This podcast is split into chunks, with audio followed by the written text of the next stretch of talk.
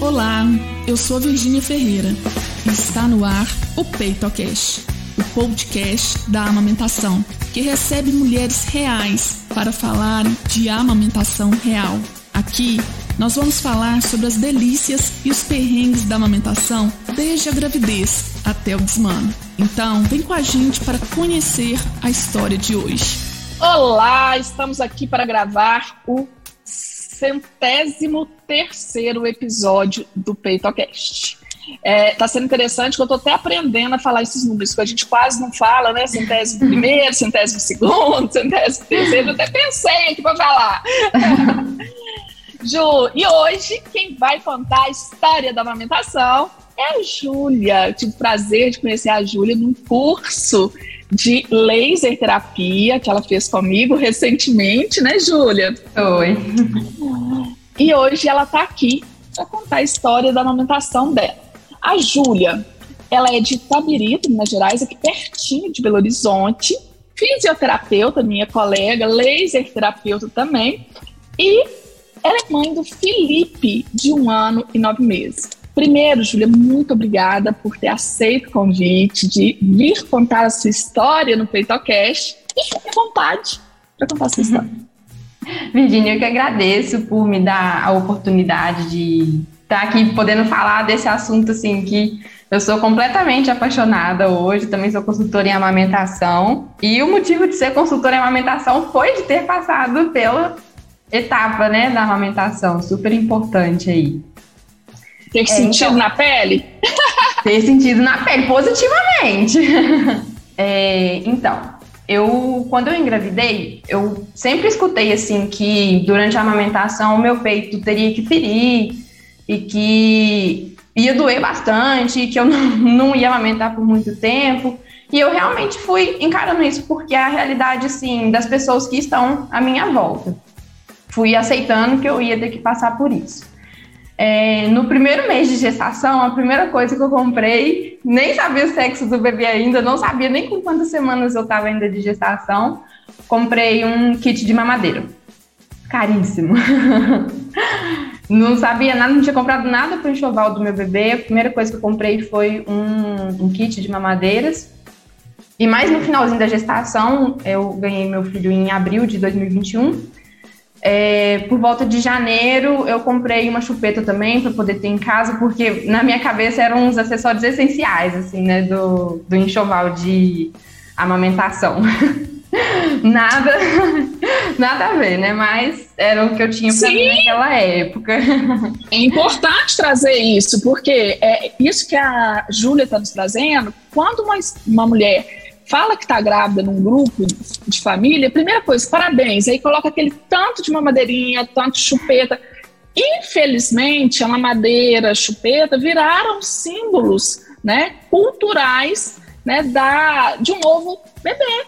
Né? Uhum. Então, é interessante você trazer isso, né? mesmo já sendo fisioterapeuta, mesmo já sendo da área de saúde, como que isso veio? E é isso que acontece, é essa Sim, bem cultural, né?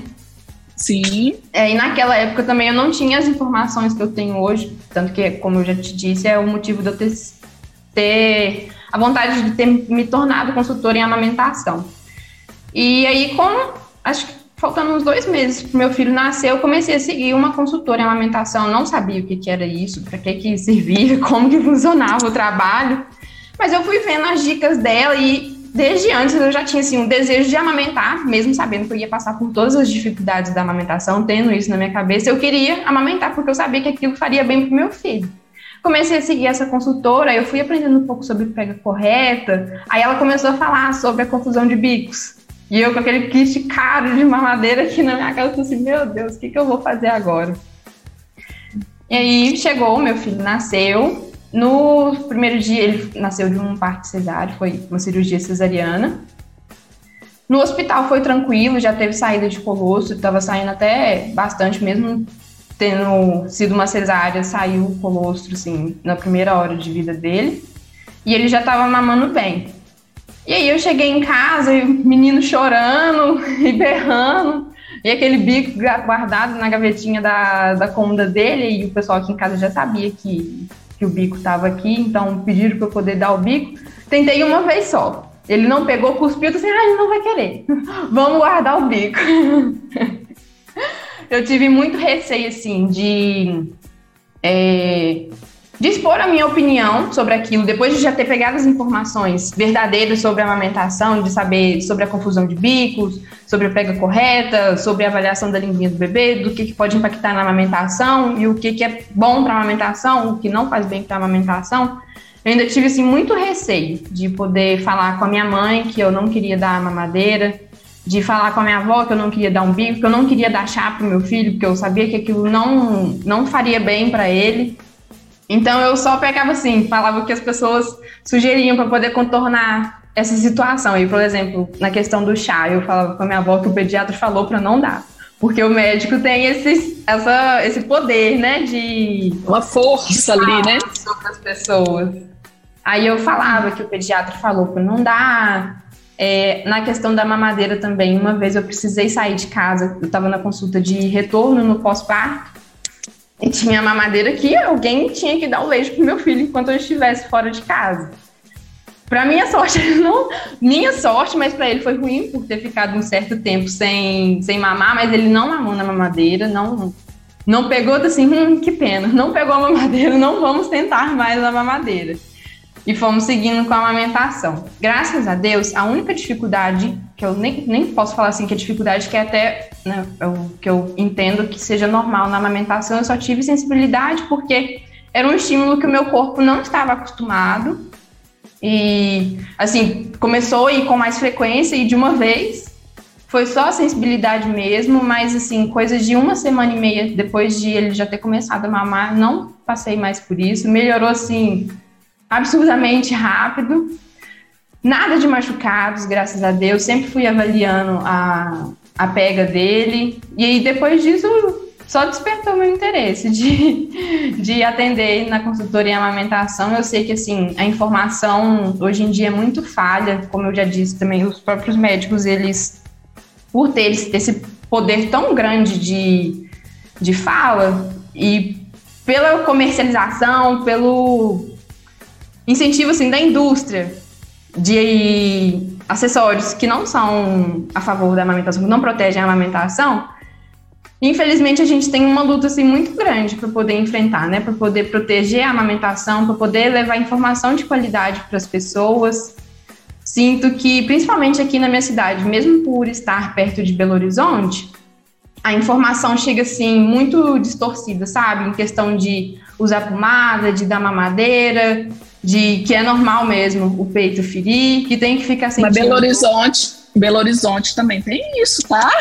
Ah, mas eu digo que, assim, por aqui estar bem perto de Belo Horizonte, eu sinto que em Belo Horizonte a informação que chega para as mulheres. Eu já atendi algumas pessoas que são daqui da minha cidade e que fazem acompanhamento pré-natal em Belo Horizonte e que tem o bebê lá. Elas já chegam procurando a consultora em amamentação, sabendo que esse serviço é assim importante. E sabem da informação, e sabem que a informação faz diferença.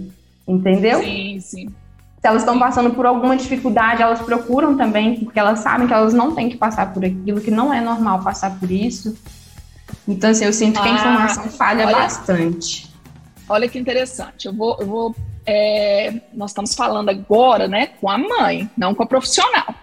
Então, se, você achava o que estava, é, o nosso imaginário, ele é constituído pelas coisas que a gente ouve, né, Júlia? Então, você Sim. achava, você imaginava que a sua amamentação ia doer, uhum. você imaginava, né, que você ia precisar usar chupeta, mamadeira, tanto que investiu, né? Investiu. Uhum. É, é, então, você tinha todo aí um imaginário.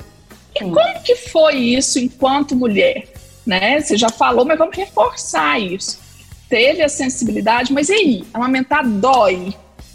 Na sua experiência? Não. Não dói.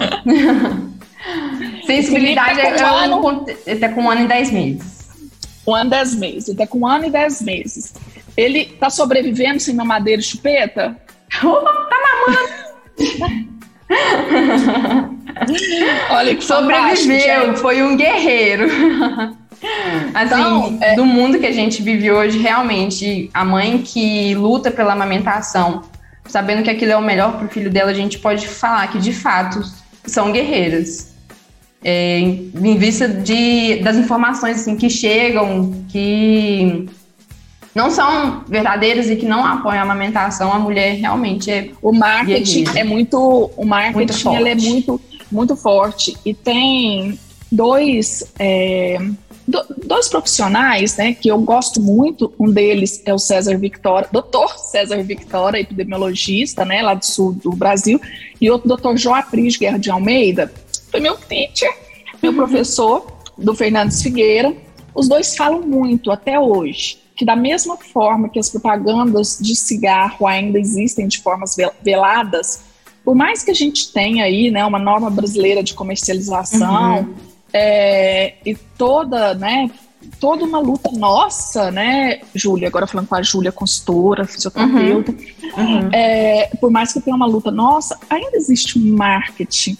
Ele pode até não ser tão explícito, embora eu ainda acho que é muito explícito, é, uhum. existe um marketing velado, né? O que muitas vezes vem comprovando essa cultura. Então é muito forte, gente, é muito é. forte. Então, às vezes, assim, eu chego, Júlia, não sei se você tem essa essa já teve essa impressão também. Eu chego a mãe e falo assim: eu sei que você é contra a mamadeira. Gente, a Virgínia, ela não é que ela é contra a, a, os bicos artificiais, a mamadeira. A minha função enquanto profissional é passar informação uhum. de qualidade. E as informações uhum. estão aí. Né? Uhum. Não é que eu sou xiita contra mamadeira, contra chupeta. Não, gente. É que realmente isso vai impactar vai impactar. Uhum. E nós temos outros recursos, os bebês sobrevivem sem isso. Né? E sobrevivem não. Não, ó, essa palavra não, vivem. Tá? Uhum. Vivem sem isso, vivem melhor sem isso. Né? É, e não tem julgamento. Quem vai escolher? Então, por exemplo, se a Júlia tivesse chegado aqui e falar assim, comprei, usei, eu jamais ia é, julgar a Júlia, porque não é essa a minha função. Uhum. Né? É ela que decide sobre a vida dela. Então, assim, é, comecem a ver os consultores dessa forma, tá? É, de uma forma assim, nós estamos passando informação, inclusive aqui no PeitoCast, né? Então, se Júlia tivesse usado chupeta na madeira, tudo bem. Sabe o que, que eu sou contra, Ju? Eu sou contra, assim, aquela mulher que opta por dar chupeta sem informação nenhuma. Ah, mas a minha avó fez assim, minha mãe uhum. fez assim, né? Sem informação nenhuma. Né? As escolhas Sim. informadas, as escolhas conscientes, ok, a gente uhum. banca o que a gente escolhe. Se eu uhum. como chocolate, uhum. eu sei, né? Se eu como todos os dias chocolate, todas as refeições, eu sei o que, que eu vou colher, né? Uhum. Minha glicose vai subir e tal. É isso. Mas eu, eu escolho comer o chocolate consciente. Mas vamos lá, gente, a história da Júlia, só que eu empolgo, né? Eu empolgo, vamos lá. Júlia, me conta. Então, ele tá com um ano, nove meses, um ano, dez meses, em abril, Sim. vai fazer dois aninhos. É... Como que foram os seis primeiros meses? Exclusivo? Como que foram os desafios dos seis primeiros meses? Conta aí pra nós. E como Exclusivo. que tá hoje? Assim, ainda na tentação de comprar uma fórmula para deixar em casa com aquela insegurança de que meu leite não seria suficiente. É, eu tentei o mais rápido possível marcar a primeira consulta com o pediatra, porque a gente fica muito naquela neuro de saber se o bebê está ganhando peso, se ele está crescendo, se está tudo bem com ele. Mas na primeira consulta com o pediatra eu já me surpreendi que ele não perdeu peso e sim ganhou desde quando ele nasceu. E foi aleitamento, aleitamento materno exclusivo até os seis meses, com muita luta. Como eu disse, eu tive assim, muito receio de enfrentar as pessoas da minha família para poder dizer que eu não queria dar a mamadeira, que eu não queria dar a chupeta para ele. E aí eu também fiz uma consultoria de retorno ao trabalho, que foi o que me ajudou a continuar com essa amamentação, porque infelizmente hoje uma coisa que eu não concordo é a licença maternidade durar quatro meses e o defendido, o que é defendido pela amamentação é que ela seja exclusiva até o sexto mês de vida do bebê. Então acaba que a gente sofre um pouco a com conta não fecha, né? A conta, a conta não, não, fecha. fecha. não fecha. Mas ainda bem, eu tive assim um apoio da consultoria amamentação que eu fiz. Consegui manter o aleitamento materno exclusivo até o sexto mês. Usei acessório que não prejudicasse a amamentação para conseguir seguir com a amamentação. E foi luta, atrás de luta, justamente por isso, por poder enfrentar as pessoas que estavam à minha volta e que ficavam falando, para poder interferir na amamentação, digamos assim. São muitos palpites, né, Júlia? E assim, é, Itabirito, por mais que seja perto de BH, a gente é uma cidade interior. E eu uhum. vejo assim que eu também sou de cidade interior, eu amamentei na época, né, em patrocínio. É, isso é muito forte, né? Essa questão uhum. da, dos palpites. Né? Então, assim, tem os palpites familiares, né? Uhum. É, que aí a, a Júlia fala isso, né? Ela não queria ofender, não queria desagradar, então é um jogo de cintura que a gente tem uhum. que ter, Sim. né? É, e, eu, e eu acho interessante, eu vi você, que você momentou agora, né? Eu passei por isso, né, lá atrás, né? Minha filha tá com 20, minha filha deve ser mais velha que a Ju, que eu tô vendo a carinha aqui, ó. minha filha tá com 25 anos, eu passei por isso. Ela é mais velha que ainda... Tô vendo. Gente, a Júlia podia ser minha filha, olha. ai, ai. Gente, é isso. Minhas alunas têm idade da minha filha para menos.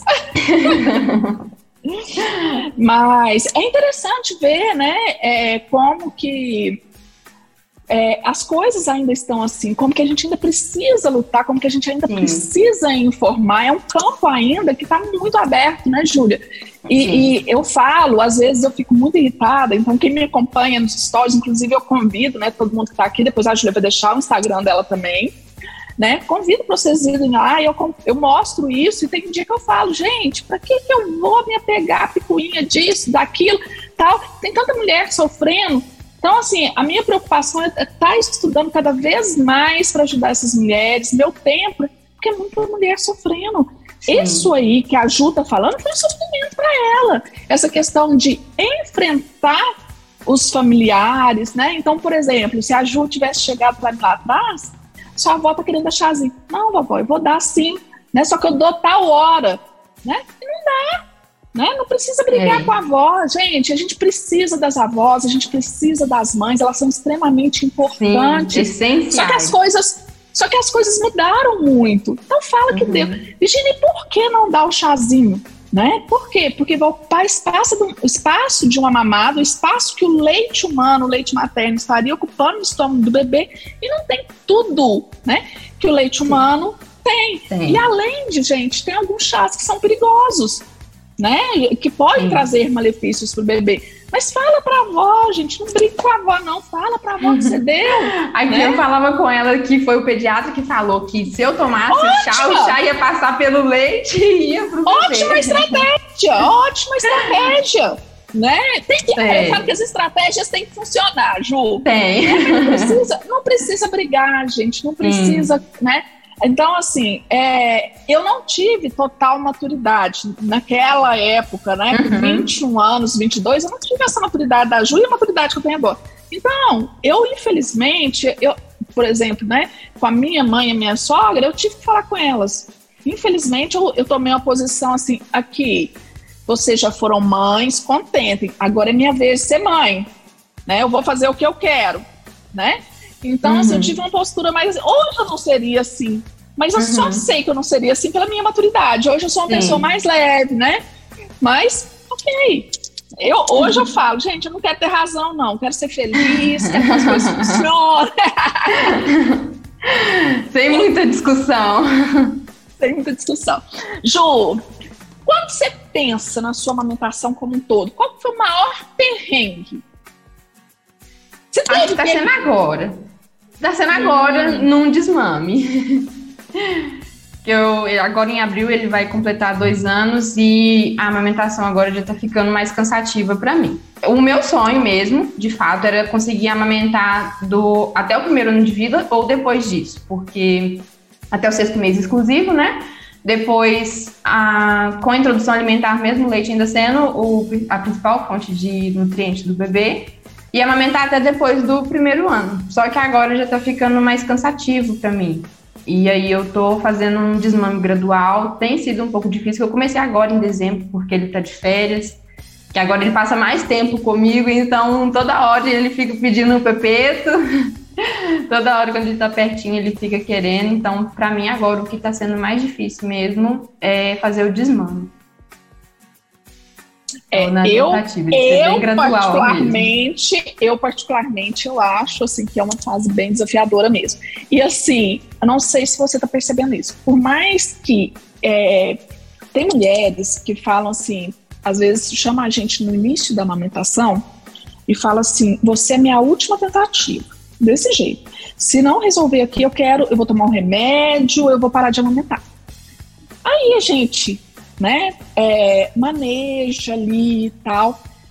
De repente chega aí nessa idade, dois anos e meio e tal, a mulher também tem dificuldade para amamentar. Aquela mulher que quase estava largando de amamentar tem esse, essa dificuldade. Eu acho uhum. uma fase muito desafiadora. Para mim foi é. muito desafiadora. Eu já contei a história que meu desmame não foi legal, né? Uhum. E por isso que eu gosto muito também de trabalhar. Sou a favor do desmame natural, mas uhum. quando, uhum. igual a Júlia falou, já não está sendo legal para nós. Né? Uhum. Aí a opção é o desmame gradual com a participação do bebê, para não gerar traumas uhum. nem para a Júlia, né? Como eu tenho trauma, minha filha, gente, 25 anos até hoje, joga na minha cara o desmame. ela, ela me entrevistou, tem esse episódio aí, depois você ouve, Júlia. Ouvi, assim, sim. Horrível. Foi uhum. horrível, sabe? É, Para aquela época não se falava de desmame como se fala hoje. É, então, assim, gente, por mais que a Júlia queira, não sei se ela tá passando por isso, mas por mais que ela queira, ainda tem aquilo ali, né? Aquela dificuldade, né? É, é muito interessante. Por quê? Né? A questão do controle, a questão, né?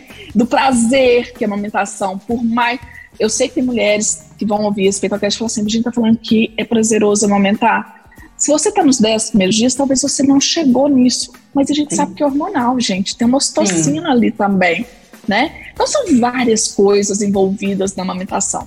A amamentação não é simplesmente você dar o peito alimento para o bebê. Tem várias coisas. Sim. É uma relação, né, que traz benefícios tanto para a mãe quanto para o bebê. Então, é, quando você vai abrir mão desse, dessa relação, né, tem aí suas perdas. Vão ter Sim. os ganhos, mas vão ter uhum. os, as perdas também.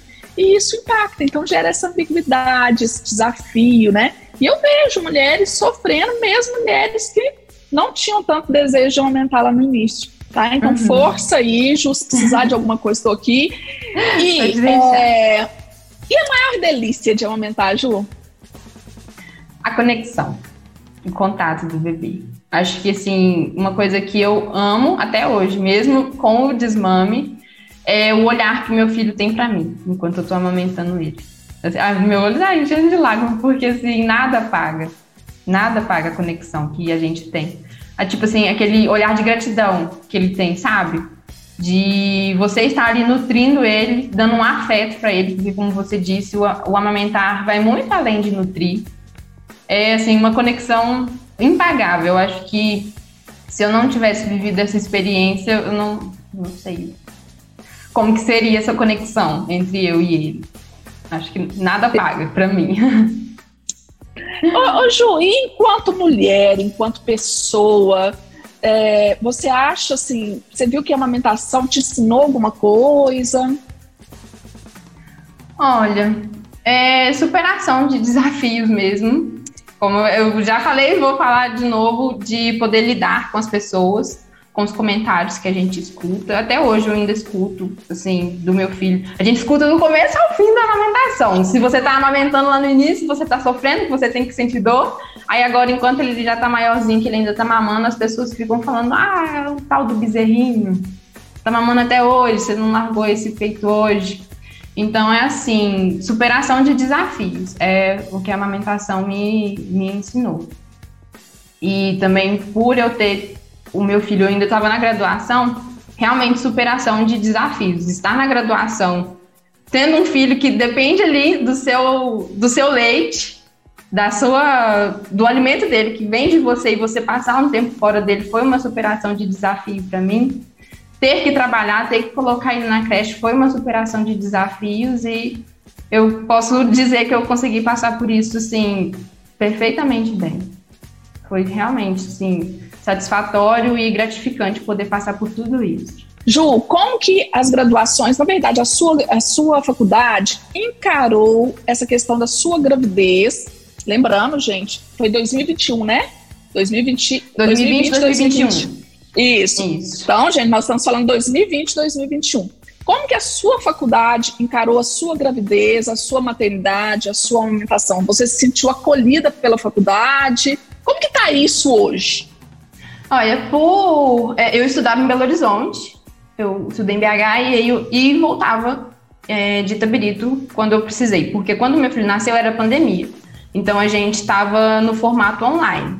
É, uma coisa que eu precisei assim conversar mesmo com a, a faculdade foi em relação à minha grade curricular. Eu precisei ajustar algumas matérias. Eu conversei com a minha coordenadora de curso, assim, ela foi super acolhedora. Ela falou que daria para poder tirar as matérias, eu poderia trocar por alguma matéria que fosse mais tranquila para eu poder fazer ali naquele período e que eu poderia também, se acontecesse do meu parto acontecer em épocas de prova, eu poderia refazer essa prova sem ser prejudicada em questão de nota, em questão de ter que pagar essa prova, pagar em valor financeiro mesmo, para poder fazer essa prova. Eu não tive, assim, necessidade de precisar levar o meu filho para a faculdade, porque eu tinha alguém para poder ficar com ele.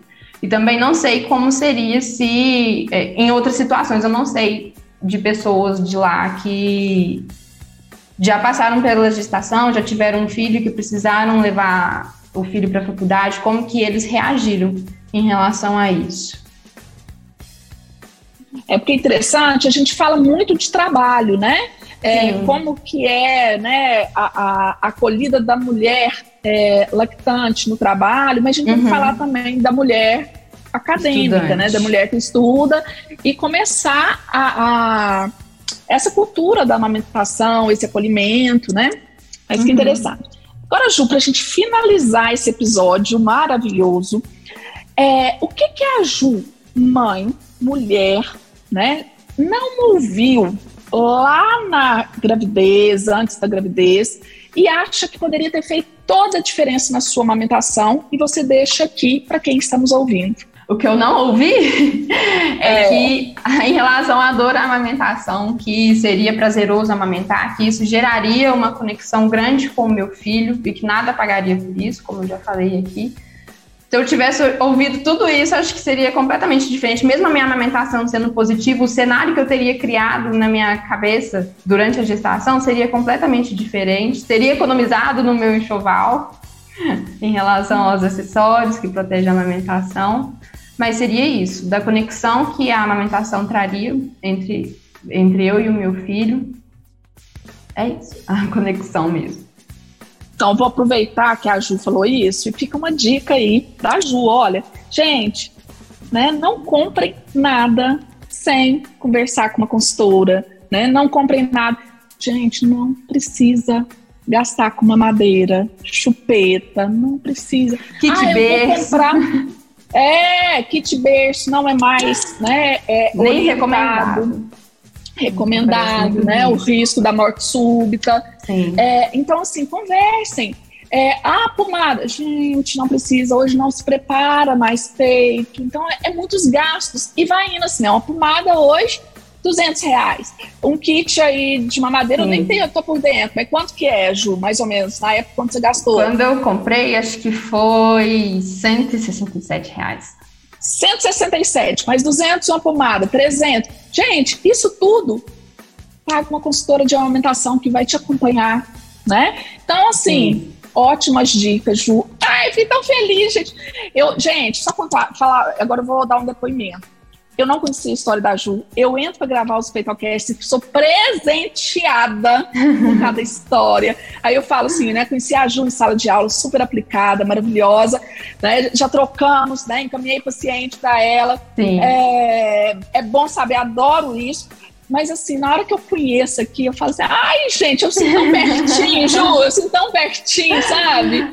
Eu posso falar o mesmo, Virginia. Acho que a gente se conhecendo no meio acadêmico é diferente da gente tendo essa conversa assim de mães, de mulheres, é completamente diferente. É um sentimento assim de acolhida mesmo e de poder compartilhar o que a gente viveu, porque as pessoas assim o, o que eu sinto, é, desde pequena eu sinto assim essa falha de comunicação com as pessoas que são mais próximas de mim. E quando a gente tem essa oportunidade de falar com uma pessoa abertamente sobre tudo que a gente passou, tudo que a gente sentiu, é muito gratificante, assim, um peso que a gente tira das costas. Ai, que bom, Ju. Ju, deixa seu Instagram, pessoal te conhecer, ver tanto que você é linda. é juliaribeiro.físio. Isso, gente, juliaribeiro.físio e a Ju, né, tá em Tabirito. É, então, assim, não sei se ela tem de região também, né? Então, laser terapeuta, é, super recomendo, consultora de amamentação. Exatamente, tá? Ju, super beijo, super beijo, beijo para você, tá? Obrigada por tudo. Eu que agradeço. Obrigada por ouvir até aqui. Para se aprofundar mais nos assuntos ligados à amamentação, acesse o nosso perfil no Instagram, arroba Virginia Ferreira Saúde. Um beijo e até o próximo episódio.